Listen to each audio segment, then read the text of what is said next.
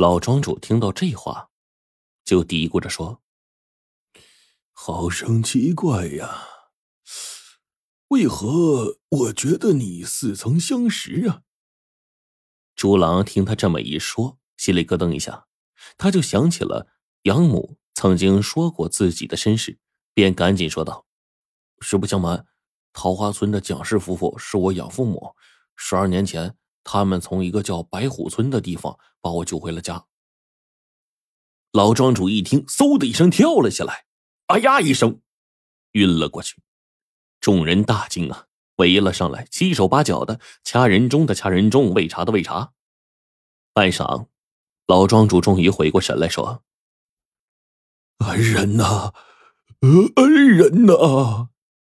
他颤抖着握住了朱郎的手，娓娓道来说：“十二年前。”我从登州，呃，放亲回家，途经白虎村的时候，天色已晚，就借宿到村口的一户农家。夜间，主人邀我在村口流水河边的凉亭吃茶赏月。突然地动山摇，在凉亭垮塌的一瞬间，主人把我推到了河里。我被河水直冲而下，我挣扎着回过头，夜色蒙蒙中，只见村子背后的大山坍塌，整个村子都消失了。我被河水冲了很远，最后奋力的爬上了岸。我依稀记得，吃茶的时候，主人家的孩子在亭子外面。逗一个小猪玩呢，我想他应该活着。当时我脚受伤了，爬了三天三夜，竟然晕倒在半路上。幸亏一位好心的过路人救下我，他还告诉我，白虎村全村老少没一个活口。回到梨花庄之后。我一直记得那户农户的恩情啊，就吩咐下去：但凡借宿的人，不论富贵贫穷，都好生接纳。没想到，今日竟迎来了恩人之后啊！真是老天开眼呐！朱朗听了，毫不伤心。老庄主也是悲喜交加呀，侍童担心老庄主悲喜过度，便安排他早些歇息了。朱郎二人也被安排进了客房。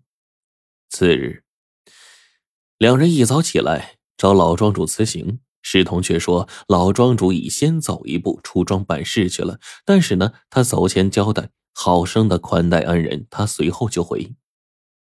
朱郎和李小二觉得吧。不辞而别，有失礼数，就继续留在庄里。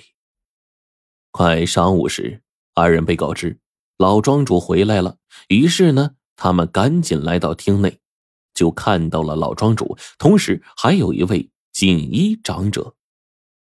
老庄主介绍说，这个锦衣长者呢是当地的保长。保长对朱郎点了点头，说：“老庄主把你的事情都跟我说了，今日叫我来呀。”就是要我做一个见证，呃，他为报你父母救命之恩，把这里的房产、地产赠与你，契约已经拟好，我们已经签好字、画好押啊，你收下此契即可。这朱郎一听，惊慌失措，哪里敢收啊？老庄主就诚恳的说：“朱小哥，万万不可推却，老夫年事已高。”犬子在登州经商，家资颇丰，几次三番派人来接我过去，以尽孝道。再则，也是老天有眼，让我能在有生之年回报救命之恩，也算了却老夫的一桩心愿了。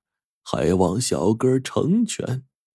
李二在一旁呢，也是敲边鼓说：“常言道，长者赐不可辞。”保长也劝道：“小哥接受吧，这是善有善报啊。”朱郎听到此处，泪如泉涌。他双膝跪地，伸出双手接过契约，众人无不欢喜。几天之后啊，李小二辞别老庄主回舒家去了，朱郎呢，则是留下来。老庄主说，庄上有很多事情要向朱郎交代。一天，朱郎和老庄主正在厅堂议事呢，侍童带过来一个商贩，那商贩说要收购大量的山货。这老庄主就觉得纳闷怎么突然之间要这么多山货，而且还要的这么急？那商贩说：“哎，县太了爷家的公子娶媳妇儿要大摆宴席，这些山货呀，给他们家摆酒用的。”朱郎听完，只觉得眼前一黑，心如刀绞。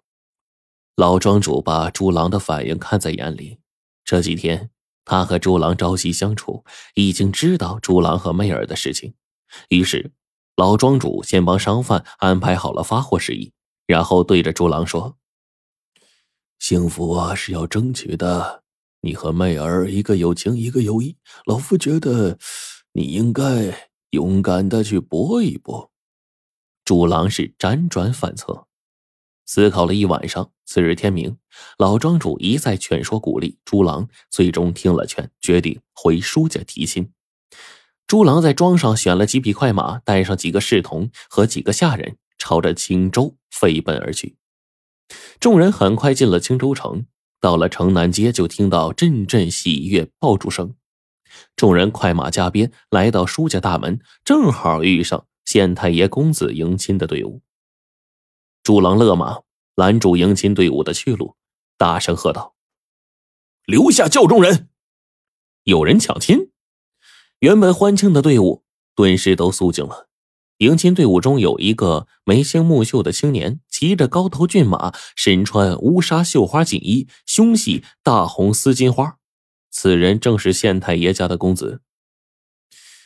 左右家丁见有人胆敢抢亲，正要动手呢，他却被公子给阻拦下来。